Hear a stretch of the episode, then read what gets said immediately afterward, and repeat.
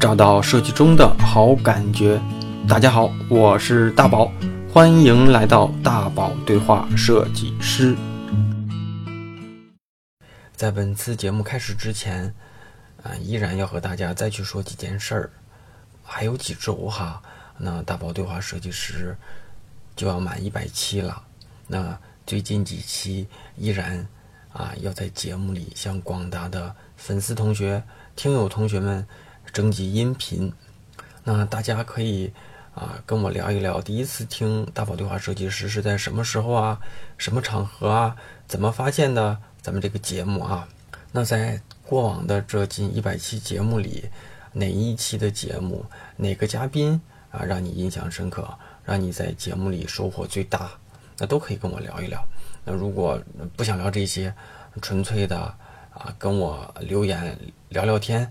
也是可以的哈，那我也期待你的声音，并且希望在这一百期的节目里啊，能有我跟你啊共同完成这个有意义的节目。那除此之外，也正式的啊为第一百期节目诚招广告赞助商。那这也是我第一次在节目里这么公开的啊，希望能够啊征集一些赞助。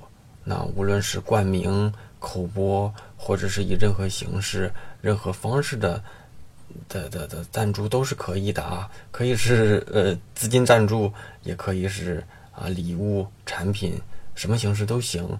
那我就是希望能够在这一百期的节目里啊，能够跟大家有一些互动，并且能够给咱们的啊一直以来的听友同学一些福利。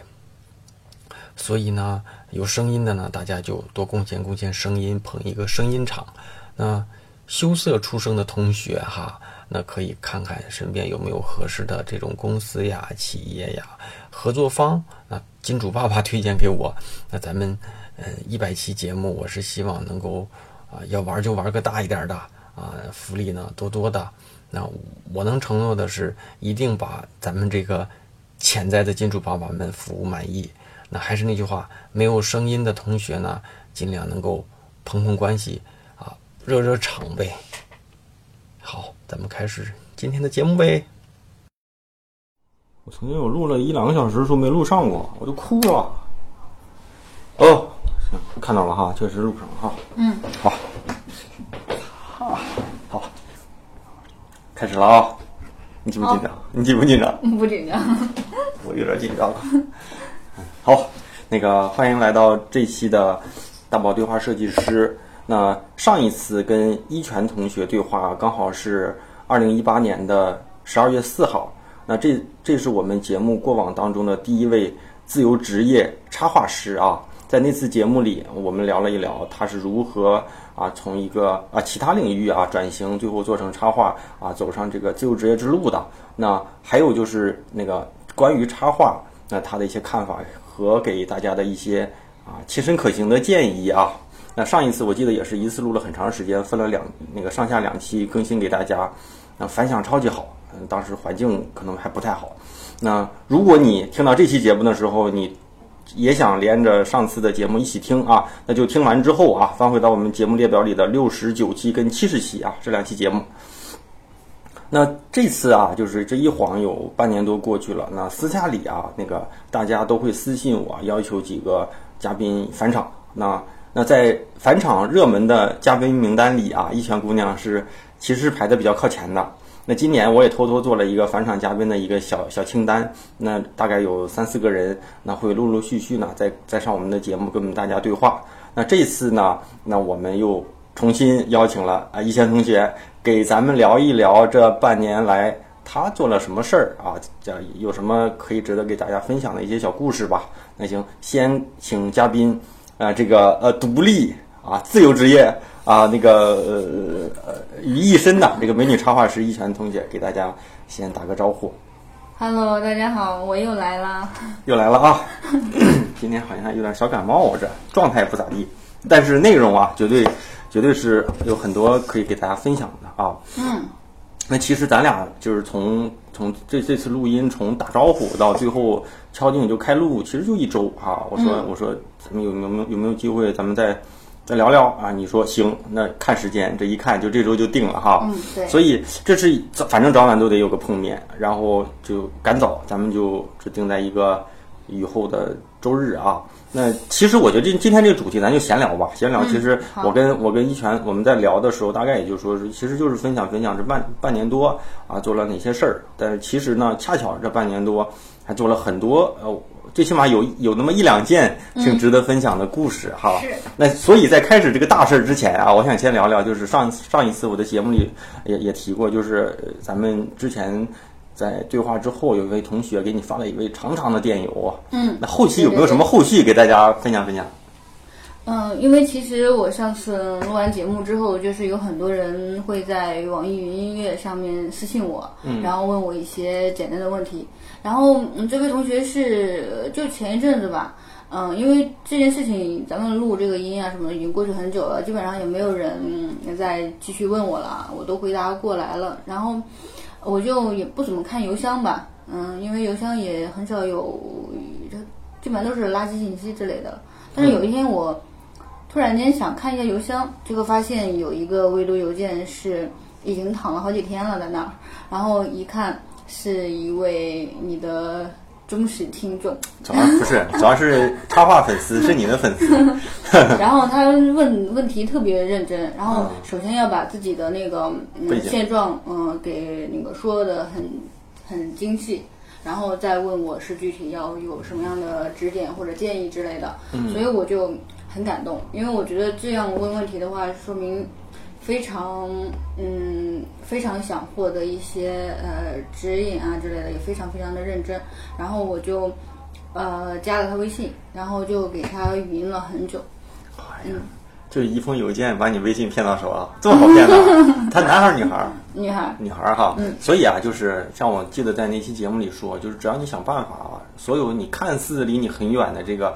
大神也好啊，偶像也好啊，其实总会有一个办法让你可以跟他离得很近。有可能一封邮件就能把人一微信啊 要到手，还免费咨询啊，是吧？主要是我之前都忘记问他了，他是怎么把我邮箱给搞到手？对啊，我也我都不知道。而且你你在哪里留过邮箱？你想过吗？嗯。都不知道，我也不太记得啊。其实是因为当时是很多人在评论区里会提一些问题哈，嗯嗯。但是这个电台的这个收听的，就是这个浏览的这个效果跟公众号不太一样，就是它会有一个很高峰之后，后期还会有一个特别长尾的一个留言，就哪怕到现在时不时的还有人还还会嗯翻到那一期，然后会说，我记得前前两集。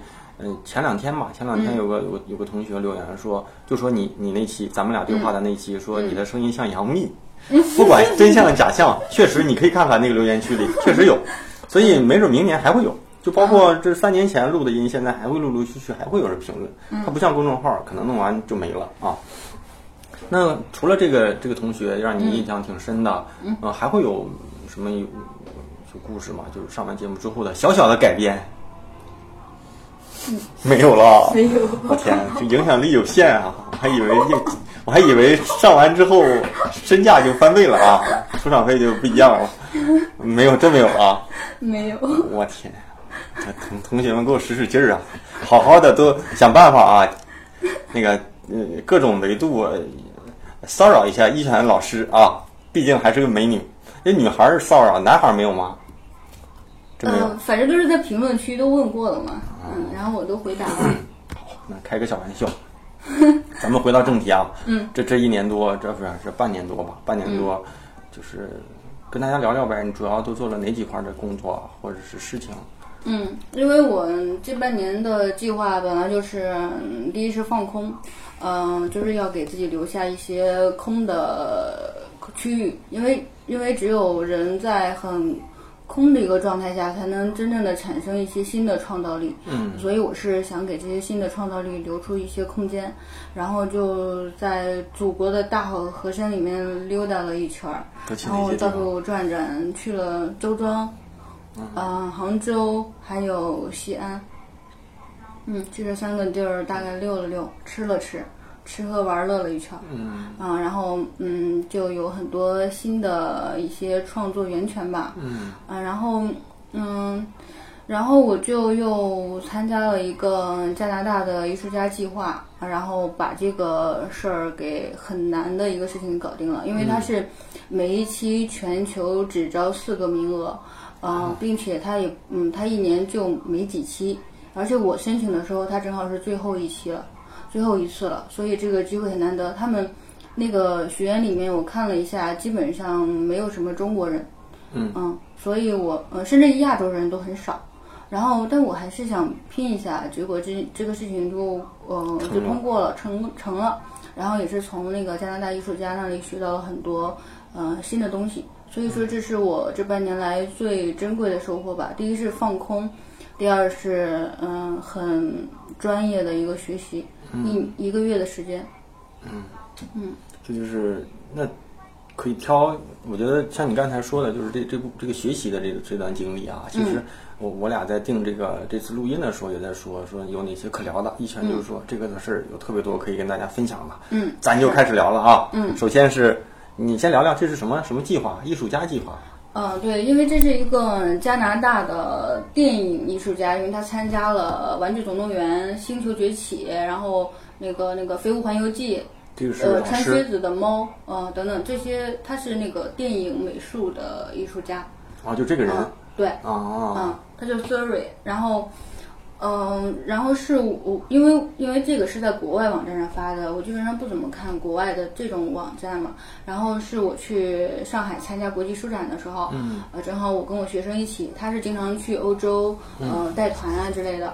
然后我，然后他就突然提了一嘴，然后就说有一个这样的计划，然后我就立马呃就找了一个咖啡馆儿，然后我们就坐下来让他给我看一下那个网站，然后我英文嗯渣的不行嘛，然后就让他随口给我翻译了一下，然后需要填个表单之类的，我就让他直接下载过来，我就直接填了。他说嗯，因为我那个学生也知道我很学渣，在在在那个英语方面，在那个正常学科方面是很学渣的，嗯，然后。他说：“你这个需要准备一下英语才可以，才可以去报名吗？”我说：“因为那个时候我们都不知道他是最后一期，他没写。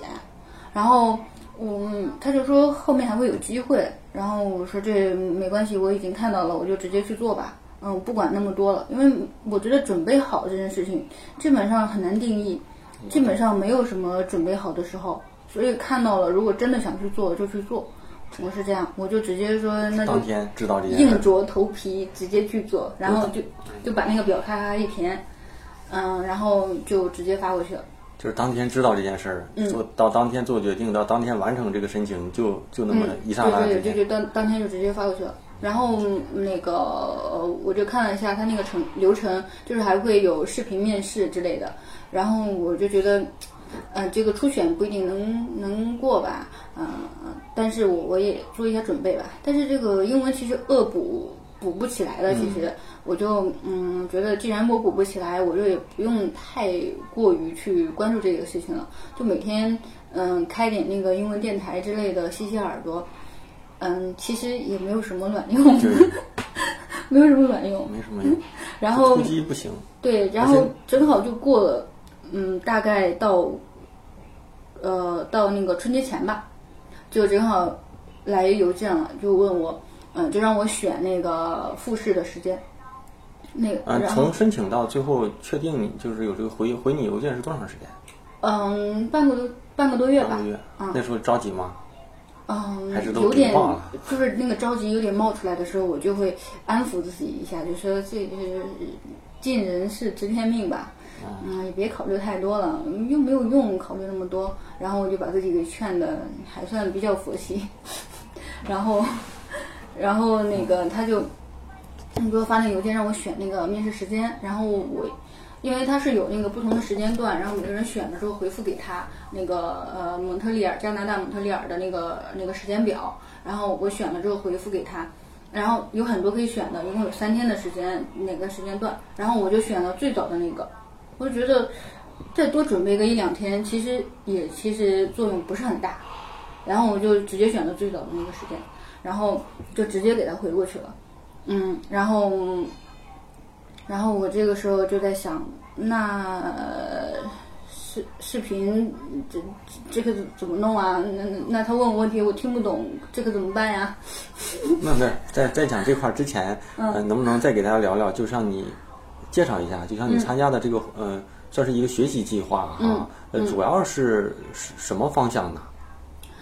嗯，就是绘画方向吧。就是这个老师，他是一个参与过很多好莱坞或者这种经典动画的一个啊、美术设计师，呃，美术对吧？我也不知道叫什么。对对对然后他开了这么一个呃呃课程，嗯，然后主要是以绘画方面的。嗯，那那那绘画还分什么儿童，还分什么场景游戏的，还是什么？他没分那么具体。啊嗯，行，那你继续那就是那那最后面试的英文，这你可以继续。然后我就想，既然有缺点，那我也有优点，那我就把那个优点放大化就可以了。别的缺点他就他就那么缺，没办法。然后嗯，我就 我就把我一些画好的画就是印出来放在旁边。其实我也之前给他看过一些了，但是有一些新的，我就嗯就是自自自认为比较有创造力的，就比较招老外喜欢的那种画放在旁边。然后他问我问题的时候，我有时候听不懂，我就会嗯。也会很勇敢的就说这句我没有听懂，你可以说慢一点，或者用其他的词代替，然后他就会给我说慢一点，然后我觉得还好。这个时候我就想占占满一下这个面试的时间，增加那个印象分嘛。嗯，同样都是半个小时的时间，那我尽量就是多展示自己优势的一部分，不能老说我听不懂，我听不懂，听不懂，这样。然后嗯，你太有策略了。嗯，然后我就说，你看，这是我画的这个，我画的那个。然后他说，哇，这个很不错，那个很不错。然后他，把老师然后带偏了。这个时候，他就突然间就问了我一一一一个事儿，他说你有没有写过故事之类的？然后我说我写过呀，是写过那个海洋环保类的故事。这个就挽救了我。本来他就觉得还好，但是我觉得其他的面试者已经被他选中了，全球选了十五个初试的，那已经都是非常优秀了。我觉得这其实也没有什么太大的优势吧，对于我来说。嗯。然后这这一点正好抓住了他，因为他说我也在写一个环保类的故事。然后我这老师是一个多大年龄了？嗯，得四十来岁吧，嗯，而且全程都是他自己用邮件沟通的，我以为他会搞个助理之类的，他没有，嗯，然后我觉得这这一点还是非常让人佩服的。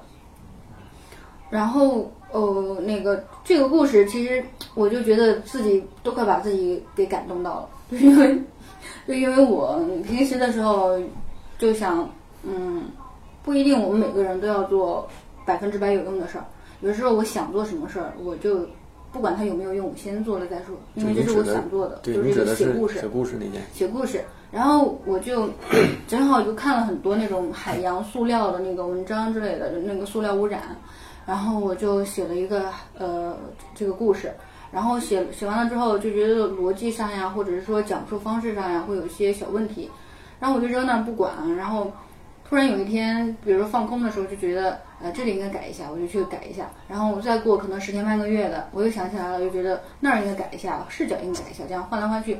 就把它调的我自己非常满意了。这个时候他问我，我就我就直接脱口而出，还是很骄傲的。然后这件事情就成了我的一个亮点吧，那这个这是一个什么类型的故事？是是一个我我不懂啊，是一比较个偏儿童绘本的故事，啊，大概都如果按照中文的这个字数，大概有多少字？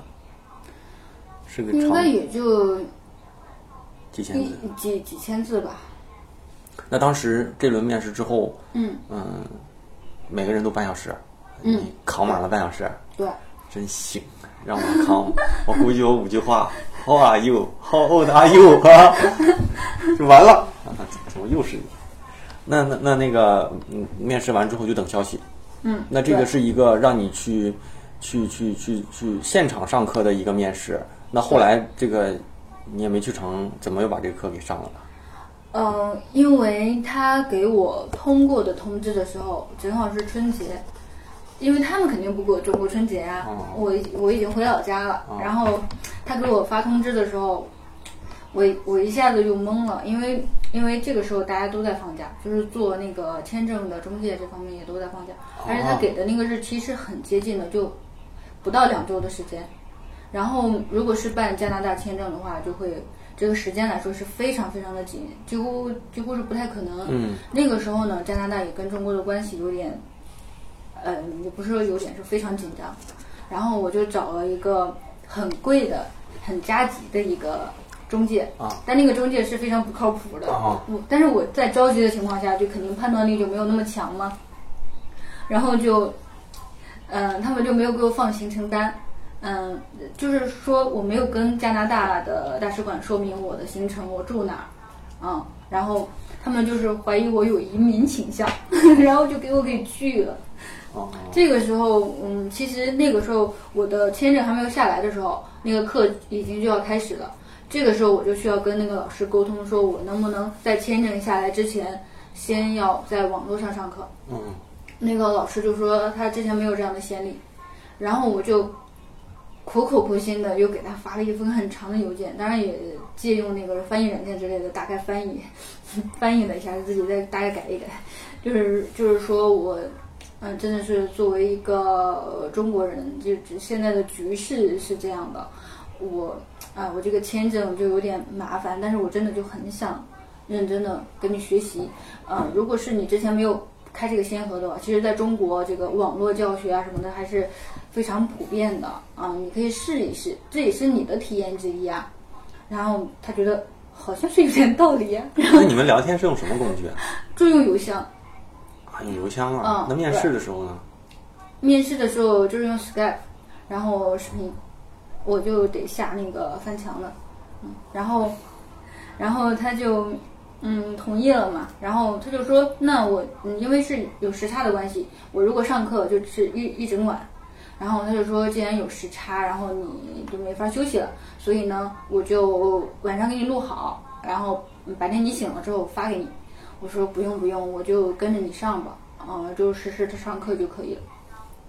然后他就说啊，你确定吗？我说确定，我我我需要认真对待这个事情。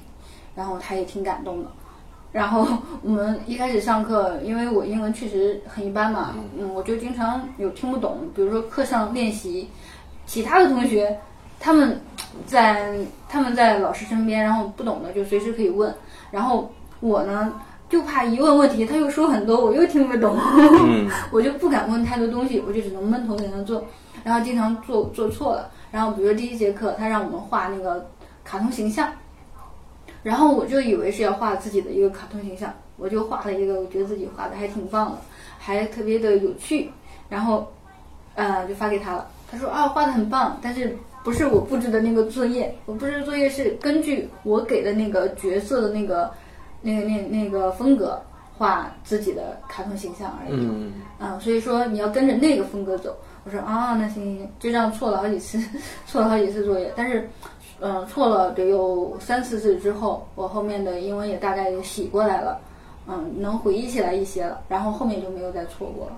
啊，嗯，但是上课就上了呃三四节之后，我那个签证就下来了，就拒签嘛。然后他正好，呃，我我其实已经为了保险，我已经订了机票了，嗯，然后他也知道我的机票信息，因为第二天我就要飞那边去了。他说，啊、明天我亲自去接你。然后我就说，哎，好感动。然后、呃、这个时候正好我签证下来是拒签，然后我说，嗯，我我就觉得当面就有有有有点又不太好沟通了，因为我听力已经问题不大了，但是我沟通的话可能说太细也还是不好。我说，嗯、等一会儿，等一会儿，我给你发个邮件。然后我就又给他发了一封长的邮件，就是说。是老师心碎了啊。嗯，他本来就已经准备好要来接我了，然后觉得还要制造一个非常，呃，非常感人的一个一个一个一个见面的一个场面。他说他他也很期待，说哇，你终于来了，你要感受我们这里的氛围啊之类的。那是如果要是正常去的话，是住在学校吗？对，就是他们会给提供房间这，些都是就是学费里面包含的。嗯，对，还有吃的喝的什么都有，然后老师还会经常出去给 BBQ，嗯那挺愉快的。哦，那你可以继续，你后来怎么说？嗯，后来我就给他发了一封长邮件，我就说，呃，老师，你知道吗？我我从小，嗯、喜欢画画，但是我从小被所有的阻力限制着，没有人同意我画画，没有人允许我画画。我画，我偷偷的跟老师学，嗯、就在我利用晚饭的时间跟老师学，不吃晚饭了。在我对于一个我这么爱吃的一个人来讲，多么伟大的牺牲。然后，你先这么然后我爸妈，我爸妈还是发现了，就我才上了三节课，我爸妈就发现了，就不让我去，就是觉得会影响正常的学习。学习，然后我就一直在各种压力下，直到高中高二，我我我有那个我可以转美术那个班儿的时候，我硬转了，偷偷转了，转了之后，那那个消费会变很高嘛，因为买饮料之类的，我我撑了几个月，实在撑不住了，那个消费我控我我我实在是控制不住了，我就跟我爸妈给说了。然后也是闹了一场吧，嗯，后来我爸妈还是接受了，但是就觉得画画是未来肯定是没什么出息的，嗯，所以，而且我报的那个美术班，我虽然就喜欢，但但是我不喜欢美术老师，美术老师也不喜欢我，所以我也是经常逃课，也没有认真学。其实按照正常的那个剧本来讲，你们不让我学，我现在偷偷的努力的学了，我应该是很认真的那那样的剧本，但是我也没有按剧本走，我还是天天逃课，没好好学。所以，嗯、那个那个老师就问我说：“你为什么不好好学习呢？你为什么就老逃课？我都快不认识你了。”我说：“老师，你你如果让我服的话，我就学。”其实就是因为那个老师，我觉得我并不服气他，我觉得他画的也不好，我凭什么要跟他学？嗯，我就自己在课下的时候自己画自己喜欢的，然后老师就会跟我说，这跟考试高考的那个没关系，不得分是吧？不得分。然后，但我还是非得按照这个方法学。我说，我说，我就跟那个加拿大的老师说，我说，呃，在这个过程里，我没有遇到我真正服气的老师，然后也没有人喜欢教我。那个老师他也是每次看见我，就算我在学校里，就算我在课上，他给所有的人点评，看到了我之后，他就会绕着绕把我绕过去，再继续给别人点评，他不教我。然后好不容易我遇到了您这样一位老师，我觉得我很想跟您学习，但是这个签证问题现在事实就是这样的，而且我们网络也已经上了几节课了，嗯，我可不可以继续，可不可以允许我继续再跟你学习？因为我知道国外他们就是不太想就是改变一些规则呃规则，他其实不想改变的。但是我就很诚恳的这样说了一些，然后我说我平时其实我毕业之后就是做插画讲师，也是教别人，然后还有很多人问我插画类的问题，我就给别人讲，因为我不希望呃让别人走我之前的那个老路，就是我是求师无门，就我问任何人问题，没没人没有人问，但是有人会打压我，但是没有人会给我解答问题的，所以我觉得嗯。挺惨的，我就希望能有一个学习的机会。那个老师可能就是被感动了，我就说那那行吧，那你就在网上这样继续上吧。关键是学费都交了吧？交啊。对呀、他想着如果你不上，我还得按比例怎么给你退呀、嗯，学费都交了他会给，他会让我少交了一些，嗯然后我机票钱也省下来了，也退了。啊，也能退吗？嗯，也能退，虽然退的肯定会扣一些吧，但是我觉得还好。嗯，然后我就跟着他，嗯，在在那儿上课了。但我觉得教的确实不一样吧。有那有没有说，那你在上课的这段时间里，以什么方式给给大家分享一下？哦，就是其实特别惨，我就跟老师调侃，嗯，我我跟大家打招呼的时候，我就说嗨，我是 Siri，因为我就跟手机里的 Siri 一样，那是视视频吗？对，因为？是视频，所有的人都只能看到老师的手机在发出 一个声音，但是我看不到那些同学们，同学们也看不到我，因为我是在手机里面是背对着他们的。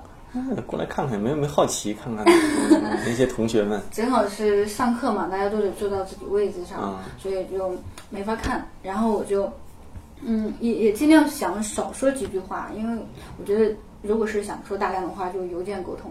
我觉得说多了，老师万一巴拉巴拉说一大堆，我再听不懂什么的，就显得我学习能力不强，我就没有说太多话。然后老师就呃也是在我这个手机的后面讲，所以我也看不见老师，老师也看不见我，我看不见所有人，只能看见那个投影仪和黑板，嗯偶尔能看到老师。然后我我后一开始还会开着一点视频，就穿着个睡衣，因为大半夜的，嗯，油头，嗯呃蓬头垢面的那个状态。然后我还想要要给那个国外友人留点好印象，就是还稍微的梳梳头之类的。后来一看他们也没有人看，我就把视频直接给关了，就开着他们那边的视频就行了。但是就没有任何的沟通和交流。然后老师呢，其实对于我来说，呃呃，老师就觉得我其实也是没有什么存在感的，因为我几乎也不问问题。嗯他布置了作业，我就去完成。然后我出现了什么问题，他就给我指点，然后我就改改变，就是这样，很简单。然后到了课程上到一半的时候，他又突然问我，说你那个故事，我突然想起来了，嗯，你要不要发给我看看？然后我就把我那个海洋环保的那个故事，那个那个救命故事，然后就发给他了，就翻译了一下。发给他之后，结果他非常满意，他就觉得这个故事他非常喜欢。然后这个时候，这个故事又救了我一次，因为我本来是零存在感的嘛。嗯，本来他也看不见我，然后我也不太问他问题，本来就没有什么存在感，他就他就说你这个故事，我可以单独给你指点一下。啊，这个时候我就觉得，难道是有小灶了吗？然后结果每次以后每次等到下课之后，每次下课都是凌晨，北京这边是五六点钟，下完课他就说，啊、大家都先去玩吧，去吃饭吧，嗯、然后那个我跟嗯坤坤就单独聊一会儿，然后他就把我那个，他就把我呃那个那个拿到。拿到他那个住的地方去，用我在他手机里，然后，然后就开始给我讲他讲那个故事，应该那个注意哪哪方面，然后应该怎么画，然后让我给他画点草图，然后他就会单独一点一点给我指导，然后，呃，就这样过了，呃呃，每次小到得有一个小时左右吧，哦，就是单独再给你上一个小时课，对，正常上课是几个小时？正常上课八个小时，我八个小时，对，我就一熬一整晚，从几点到几点？从晚上十点到早上五点是八个小时吧？我我数学不太好啊，七个小时。所以说我是学渣嘛。啊，你上了八个小时嘛，然后五点再给你加一个。对，然后哦然后再再给我开这个小灶，然后嗯，又到了上了呃上了一段时间的小灶之后，就他就开始说，你不然这样吧，因为我们每每天都会有作业，我每天熬完了一整晚之后，白天白天我本来想睡点觉，但是还要有作业，我还要画作业，嗯，我觉得这个作业如果是跟我这个绘本有关，岂不是很好？跟这个故事有关的话，岂不是很好？那个老师也想到了，可能他就跟我说，你不然把你的作业也改成跟其他的同学不一样吧，你就画你这个故事好了。然后他就会告诉我每天要画故事的哪一部分，嗯然后他再给我呃指导，应他说先应该先怎么画，后怎么画，这样。我觉得这个绘画绘本的这个流程，我从他那里得到很多新的知识和思路。嗯，我觉得这一点也特别感动吧，因为他也能灵活的变通，就是把这个就是事情给因因调过来。对因那个同学的基础诉求不一样，其实哈。嗯那你知道你这些同学里大概都是哪个国家、大概年龄层或者什么背景吗？嗯，有西班牙的，有美国的，啊、大概年纪呢？大概年纪应该二十来岁吧。二十来岁。他知道你是一个呃大姐姐还是小阿姨吗？嗯，不知道，我跟他们确实交流很少。没给你们拉个微信群啥的 啊？他们他们那那那跟老师所有的沟通都是用就你说的那个 Skype 啊？为什么他们用这个呢？我以为会用个什么嗯什么 Facebook 啊什么什么什么嗯没有 Line 这类。没有，那现在这课上完之后，跟老师还会联系吗？嗯，最近最近没什么联系，我因为我最近是放空状态，然后就没怎么画，所以我不太好意思跟他联系。那段时间上上课那段时间，你外面的一些项目有没有过来冲跟你这个工作有冲突？还是嗯，因为我这半嗯这半年主要是为了放松，嗯所以我就想嗯不接什么项目，接的话也也都是需要，呃，接的话就一两个吧，嗯，尽量尽量少而精的那种，我能够做好的，因为因为我不想把自己的时间排得太满。嗯。嗯，其实一个通宵熬下去，第二天白天其实状态也不会太好，是吧？嗯，对我过了一个月完全黑白颠倒的日子，白天。白天还补不了什么觉，其实。因为我心里牵挂着作业，我就也不能睡得特别好。你这整个是多长时间？一个月？嗯一个月哈。那一个月下来，你觉得自己对自己最大的收获是什么？嗯，其实我觉得我想学一些国外的课，主要是，嗯，接受一些思维方面的、呃思维方式之之之类的知识。嗯，因为我觉得具体的那种知识吧，从哪里都能找着。技法啊，技法的东西其实很很僵硬吧，而且哪儿都有。主要是为了呃看那个思维方式，因为我觉得思维方式意味着一切。你的思维方式放得开，嗯，就能够画出来更多更有创造性的东西。思思维方式越窄，那就嗯，那就会画得很枯燥。特别是我觉得，其实现在国内主要是走那种萌系啊或者少女那个那个路线，走的有点太多，有点烂大街了。这这这话会不会有点狠？不 狠不狠，这个这个我就不写了，给你留着。嗯，我就觉得有点烂大街了。但是国外的话，其实是等于百花齐放的一个状态嘛。什么样的呃，他们是比较尊重每个人的自我，你本身自己想的是什么，热爱的是什么。所以我觉得这是老师支持我画我那个故事的原因。他觉得我可能很热爱这件事情，他能推算出来，能感受到我确实也也为此骄傲的一个事。然后，嗯、他们的思维方式，第一是，嗯、能放得开，嗯、能把这个思维框架给打得很开。他不会要求你把那个风格弄得多么的呃接近儿童呀，或者儿童会不会看不懂啊？嗯啊、这个萌不萌，那个丑不丑啊？他真的是完全不在乎这个，你只要画就可以了。嗯，但是第二个呢，他们第一是放得开，第二是认真，这两个虽然感觉好像是有点冲突，但他们结合的还算是非常好的，所以他能够参与这么多的呃很有名的电影，嗯，我觉得也是有这个原因的。所以他在讲课的过程中，我也会感觉非常的尊重，非常的服气。我觉得每个人一定要找到一个自己心服口服的一个老师，你就会能真正认真的从他那里学到一些东西。我觉得每个人找到一个这样的老师是很重要的。当然，一个是最少的啦，你尽量是多找，尽量是有各种方面的这样的老师。职业上的一些老导师是吧？嗯，那其实你看啊，就是像你说的，呃，这种思维方式，甚至说一些，呃，就是甚至一些想法上的一些，嗯，我觉得国外更重视这些，嗯他不在意技法的表现层面，嗯不在意技术啊，甚至那些这些软件层面，就是反过来国内更在意的就是什么软件，对吧？嗯能达到什么效果？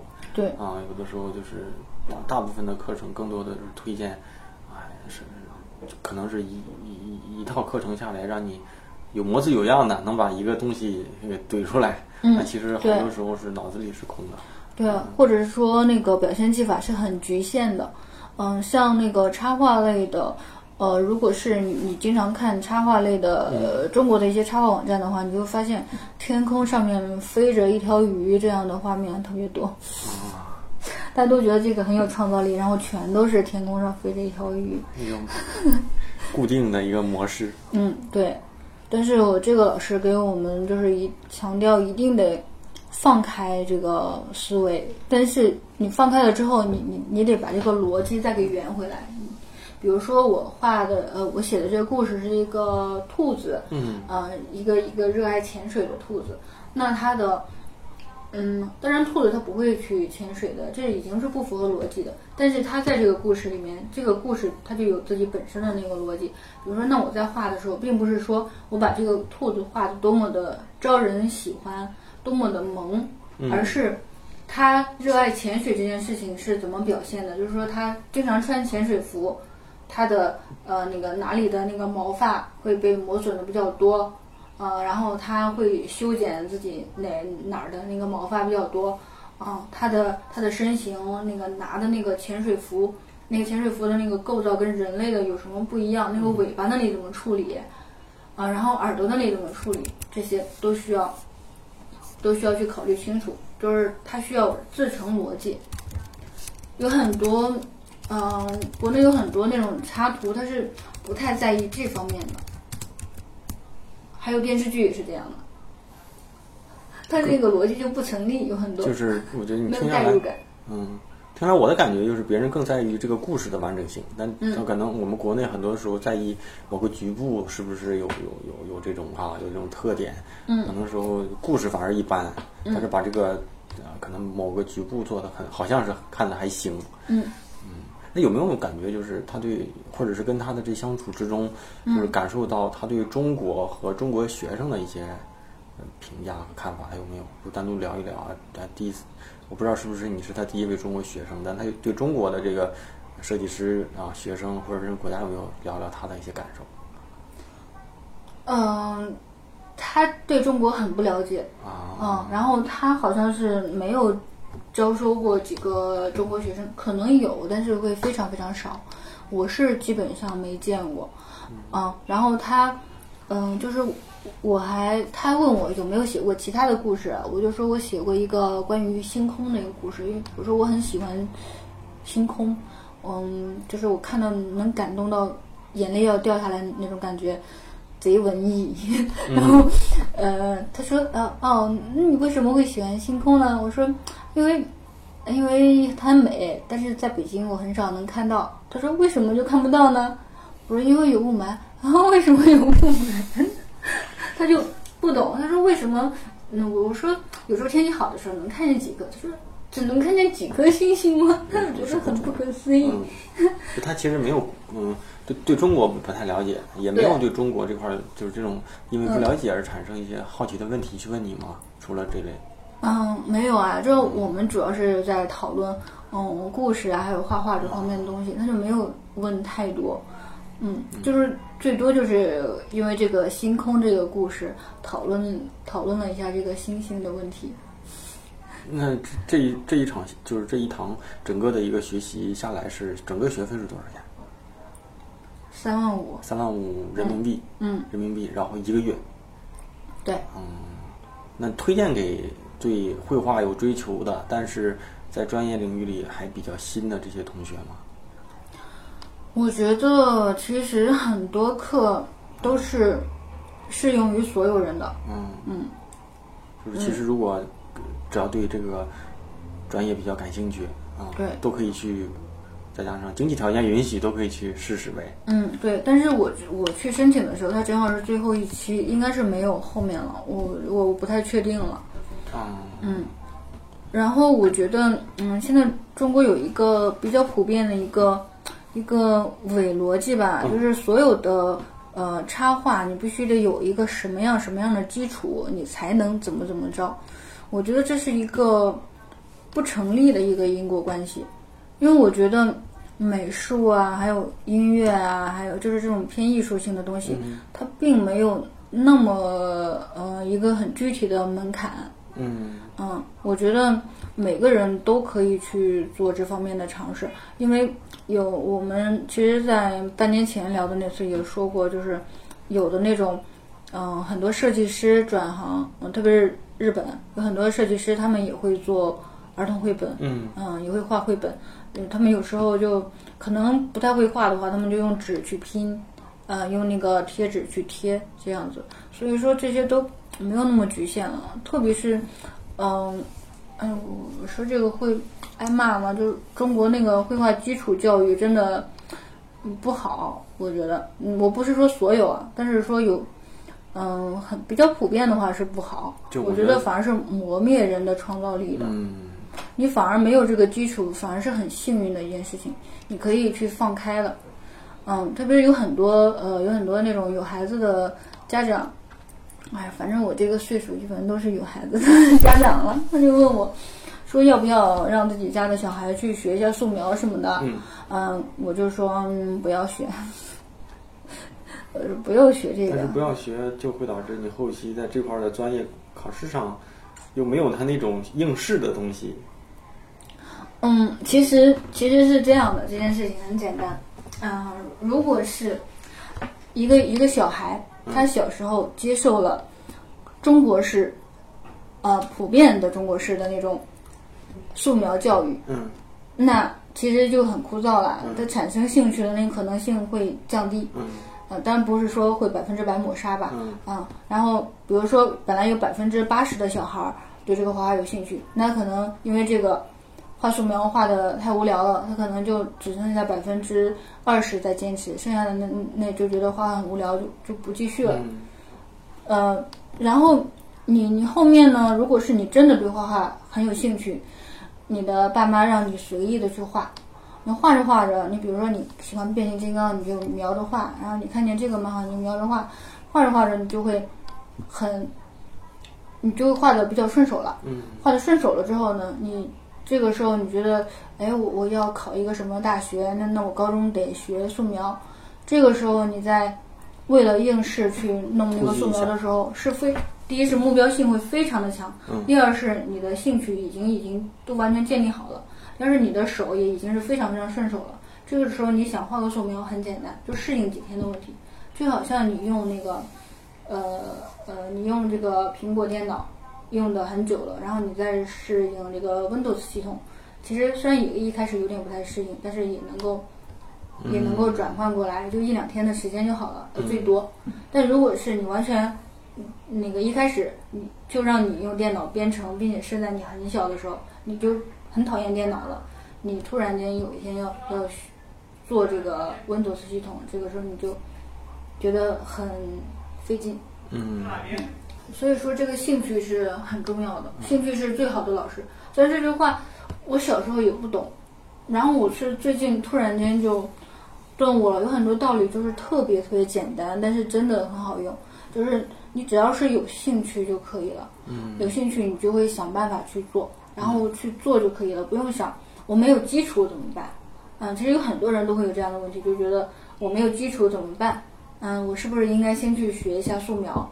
我是不是应该先去学一下色彩？有有太多人问我这个问题了，嗯我就说不用，因为只要是学，特别是在你已经不需要去应试的情况下，你干嘛还要去学素描？嗯当然，素描，嗯，它并不是说我我不是说支持素描完全不学，嗯而是说你真正自己走到了，呃，就是你，嗯，其实只要是你跟随自己的兴趣去做一些大胆的尝试，呃，只要尝试多了之后，你的手顺了，嗯，再想学素描就很简单。嗯如果是你以素描为基础再去学其他的，就反而会很限制。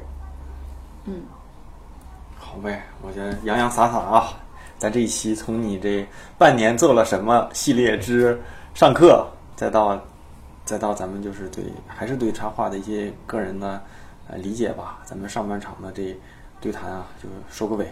那下半场下半场咱们会再聊一聊，继续聊一聊吧，聊一聊这半年做的其他的一些小事情。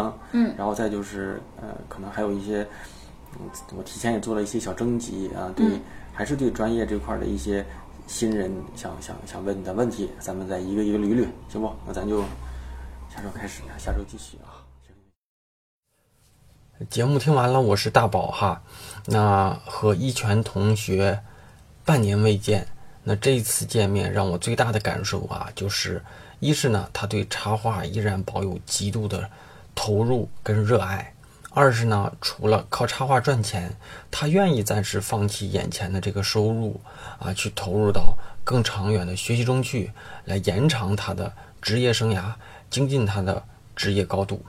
那就在咱们节目播放的这前两天啊，我私下里也收到了他的微信啊，他是给我发来了英国的大学的这个录取通知书啊，七月份呢，他即将再去赶往英国，那开始新一轮的求学之路。那我们在这里呢，那就祝他未来的学习跟插画事业一切顺利吧，哈。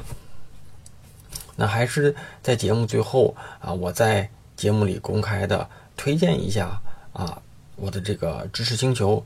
其实大家关心的啊，比如说啊，职业发展呐、啊专业问题呀，什么简历呀、困惑呀等等的一系列的设计师都会遇到的问题，我大部分都在知识星球里做过了一些解答。那知识星球里大部分围绕的关键词就是困惑啊，困惑啊，呃，我给大家做一些，我作为些许的有一些经验的人，给大家提一些啊个人的小建议吧。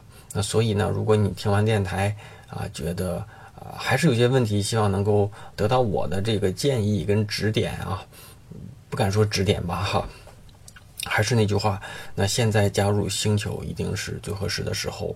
那在做星球这几个月下来，这里面已经沉淀了大量的大家的提问跟我的回答。那呃，你还没听下半场啊？下半场一拳也在节目里跟大家承诺，后期也会在星球里跟大家做一些那个星球分享吧哈。那加入星球的方式依然是那个熟悉的方式，就是我的公众号“大宝频道”里回复“归队”，归来的归，队伍的队，就能收到进群方式啊，进入星球的方式。那节目最后呢，再次感谢每周愿意。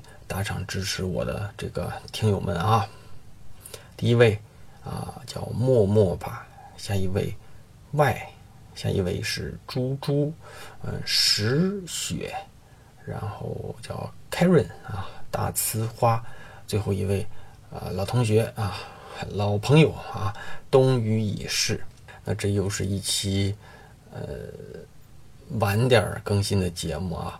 本周的上线比平时晚了一天，属实这周的工作特别特别的辛苦，有的时候觉得自己真是分身乏术啊。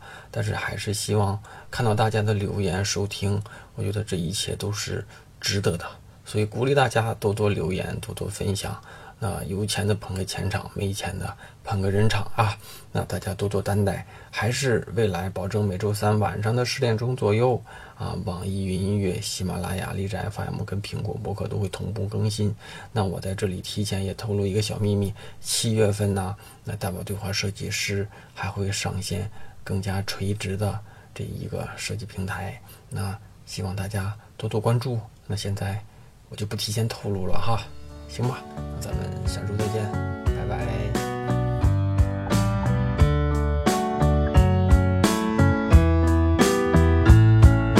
Je suis centenaire, mais je suis encore vert. Pour l'amour, y a pas d'âge, et je suis prêt pour le mariage. J'ai l'âge d'être grand-père, et même arrière-grand-père. Je fais semblant d'être sourd mais je suis prêt pour l'amour. Je jouis, je jouis, je jouis, c'est inouï. Je jouis, je jouis, je jouis. Je suis centenaire, mais dansons dans un verre. Voyons qu'est-ce que je vais prendre. La viande, si elle est tendre. La viande avec des frites douzaine une bouteille de pommes et des profiteroles. Je jouis, je jouis, j'en suis tout ébloui. Je jouis, je jouis,